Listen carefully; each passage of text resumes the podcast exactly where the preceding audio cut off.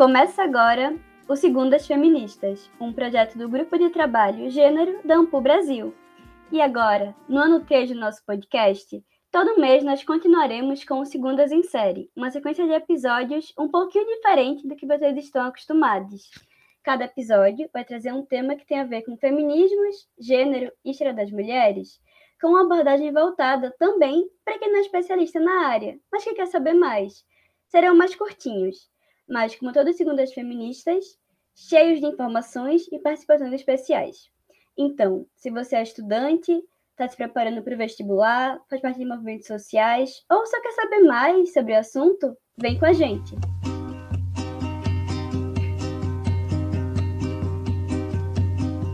Volver a los 17 después de vivir un siglo Es como descifrar signos sin ser sabio competente, volver a ser de repente tão frágil como um segundo.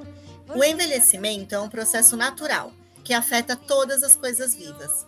Esse seria um bom motivo para que essa fase da vida fosse percebida como parte de um todo, mas nem sempre é bem assim. Por exemplo, quando uma pessoa é chamada de velha, geralmente isso é visto de forma pejorativa, quase como um xingamento. É bom lembrar que também estamos falando da sociedade ocidental, que de alguma forma exalta a juventude e desqualifica a velhice, causando impactos significativos nas vidas das pessoas. Em outras sociedades existem diferenças.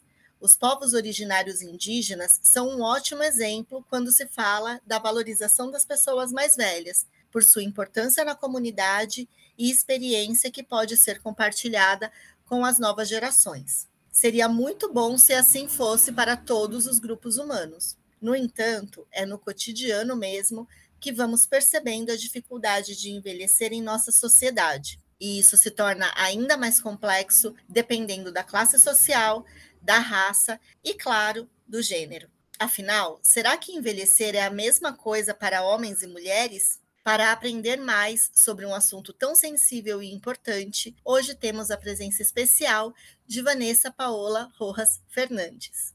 A Vanessa é bacharel e licenciada em História pela Universidade de São Paulo, mestre em História Social pela Universidade de São Paulo também e doutora em Gerontologia pela Universidade Estadual de Campinas desenvolveu um projeto de história oral em uma instituição para idosos de origem assistencialista na cidade, publicando o livro Entre Memórias, Emoções e Afetos. Histórias de vida de moradores do Lar dos Velhinhos de Campinas. E realizou sua pesquisa de doutorado sobre a trajetória histórica, a atuação social e as experiências da velhice institucionalizada dessa instituição específica. É professora efetiva de História da Rede Municipal de Educação de Campinas, atuando nos anos finais do ensino fundamental e na educação de jovens e adultos. Vanessa, é uma alegria muito grande ter você aqui como convidada nesse episódio. E queria pedir para você contar para a gente como foi conviver com pessoas que estão passando pelo envelhecimento em instituições, como é o caso do Lar dos Velhinhos de Campinas, né? Que é onde você é, realizou as suas pesquisas. E o que, que você pode nos falar sobre as diferenças entre homens e mulheres nessa experiência da velhice? Olá, primeiramente eu queria agradecer o convite e dizer que a alegria é minha de estar participando aqui do Segundas em Séries. Eu gostaria de iniciar apresentando alguns conceitos básicos sobre velhice, envelhecimento humano e população idosa no Brasil. A velhice é a consequência natural do processo de envelhecimento humano, sendo a última fase da vida. Caracteriza-se por algumas manifestações biológicas e psicossociais, como redução da capacidade funcional e da resistência, alterações cognitivas e perda de papéis sociais. Além de ser um destino dos indivíduos, a velhice é uma categoria social, pois cada sociedade vive de forma diferente o declínio biológico da humanidade, variando nos diferentes tempos e nos diferentes lugares, ou seja, sua realidade e significação dependem do contexto histórico e social. É importante ressaltar também que as trajetórias de vida de cada indivíduo, marcadas pelas desigualdades socioeconômicas, regionais, étnico-raciais e de gênero, entre outras especificidades, podem afetar as suas condições de vida na velhice. Os velhos e velhas, portanto, são aqueles que têm mais anos vividos desde o nascimento, aqueles que têm uma idade mais avançada. São também aqueles que deixaram, de certa maneira, de ser membros ativos da sociedade, mas que podem ser valorizados em suas funções de lembrar, de ser a memória da família, da comunidade, da sociedade. Como diria Clea Bose, um mundo social que possui uma riqueza e uma diversidade que não conhecemos pode chegar-nos pela memória dos velhos. Já o conceito de população idosa refere-se àqueles que, no Brasil, têm 60 anos ou mais de idade, segundo a legislação vigente. Trata-se de um padrão etário e cronológico, mas que envolve uma grande heterogeneidade de pessoas, desde idosos mais jovens a idosos mais longevos, com variações de acordo com as suas características socioeconômicas, culturais, étnico-raciais e de gênero, entre outras particularidades. No Brasil atual, segundo dados recentes, existem aproximadamente 34 milhões de pessoas idosas em uma população de aproximadamente 210 milhões de habitantes. Em minha pesquisa no programa de pós-graduação em gerontologia da Unicamp, na qual utilizei o método da história oral, realizei entrevistas com homens e mulheres idosos residentes em uma ILPI específica. A sigla ILPI significa Instituição de Longa Permanência para Idosos. Nessa pesquisa, registrei e analisei histórias expressivas para refletir sobre diversos temas relacionados à velhice, à velhice institucionalizada e ao envelhecimento humano, como as especificidades de gênero. Nesse caso, observei experiências comuns às mulheres de determinada geração. Por exemplo, histórias de mulheres que, em suas uniões conjugais, foram esposas restritas ao ambiente doméstico enquanto seus maridos estavam inseridos no mercado de trabalho, com uma relação marcada pelo domínio e autoritarismo do homem nas decisões familiares e no cotidiano daquela família, inclusive com experiências de violências físicas e psicológicas perpetradas por aqueles homens em relação àquelas mulheres. Trago aqui um relato sobre esse tema. Foi durante a lua de mel que ele começou a mostrar o lado violento dele, porque ele era muito ciumento, muito, principalmente quando bebia. Lá no hotel, eu não podia olhar para o lado que ele já achava que eu estava olhando para alguém. Depois do jantar, quando fomos para o quarto, ele me deu uma surra, disse que eu estava paquerando o garçom. Eu falei para ele: Poxa vida, na lua de mel apanhar, quero voltar para minha mãe. Mas no final ele me pediu desculpas e eu acabei cedendo. Foi aí também que eu vi que ele era muito mandão, ou seja, quando era novo, ele era de um jeito, depois que casou, ficou de outro. O meu marido era muito trabalhador, mas ele chegava tarde em casa, ou às vezes nem chegava. E eu não podia falar nada, que ele falava que eu que era culpada. Ele não me contava muito da vida dele nessa época. Às vezes eu vinha saber qualquer coisa dele por terceiros, porque ele não era muito de conversar comigo. Hoje em dia, como as mulheres trabalham fora e são independentes, elas peitam o marido. E se esse não serve, elas largam. Mas a gente naquela época não. Outro trecho parecido é o seguinte, de outro relato, né, com uma outra idosa entrevistada. Ela diz: Isso porque eu vivi todos os anos de minha vida casada com ele numa vida de militarismo. Eu não podia sair à janela ou fazer amizade com vizinhos, que ele era muito rígido. Mesmo assim, eu tinha uma vida maravilhosa, apesar de de vez em quando eu apanhar. Eu tive uma vida maravilhosa porque eu sei que ele me amava muito. E eu, no começo, eu não o amava não. Vou falar a verdade. Eu casei para fugir do meu pai. Mas com o tempo, com o passar dos anos, eu fui me apegando muito ao meu marido, tanto que até hoje ele me faz muita falta.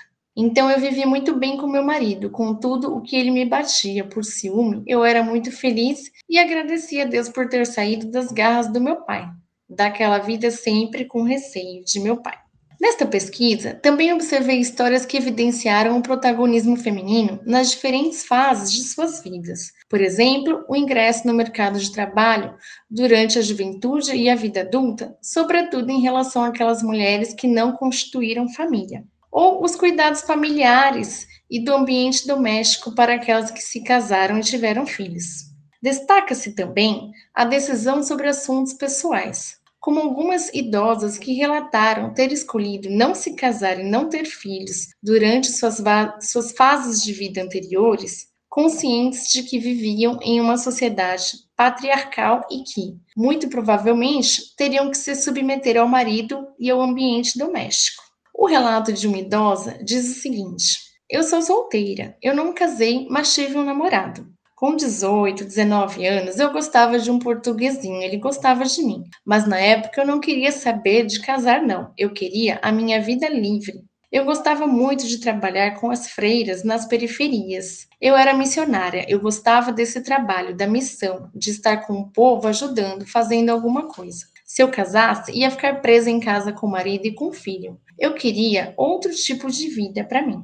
Outra observação relacionada à velhice e às especificidades de gênero refere-se à realidade da velhice institucionalizada. Na atualidade, há instituições específicas para mulheres idosas ou para homens idosos. E há instituições em que os residenciais são organizados de acordo com o sexo e as condições de saúde dos idosos. Nesse caso, trata-se de uma preferência dos próprios idosos e idosas, por questões do cotidiano, uma vez que geralmente vivenciam quartos e banheiros coletivos e que, em alguns casos, dependendo das condições de saúde, necessitam de profissionais especializados para os cuidados da vida diária, sendo que os homens têm preferência por profissionais que também sejam homens e as mulheres preferências por profissionais que também sejam mulheres. Nessa realidade da velhice institucionalizada, também existem diferenciações na preferência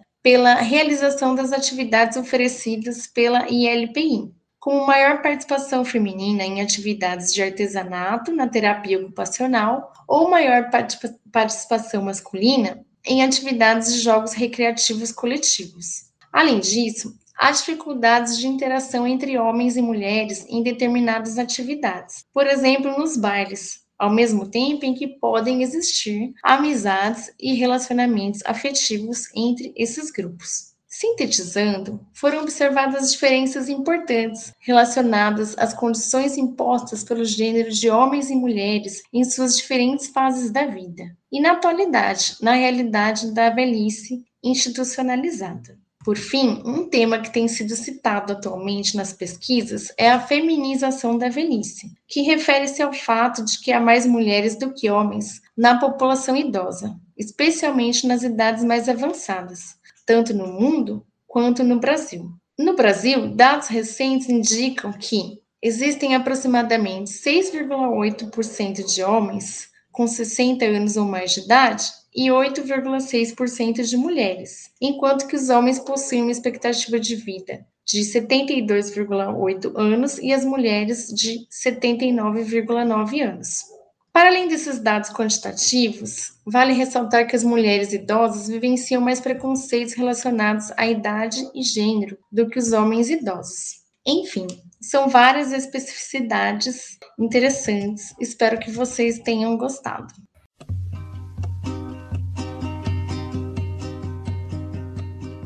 Vanessa, com certeza essa sua fala e esse compartilhamento das suas pesquisas, das suas impressões, é algo extremamente importante e que para a gente do Segundas em Série, do Segundas Feministas e para o nosso público são conhecimentos sobre um assunto que é muito delicado e muito importante, né, que é a velhice, que é algo que se não faz parte das nossas vidas, certamente fará ou já faz parte, enfim, de pessoas com quem a, a gente convive e é necessário ter um olhar com mais dignidade e atento também às questões relacionadas a gênero, raça, classe social, como você também é, falou com a gente. Então, queria te agradecer muito e no mês que vem tem mais Segundas em Série.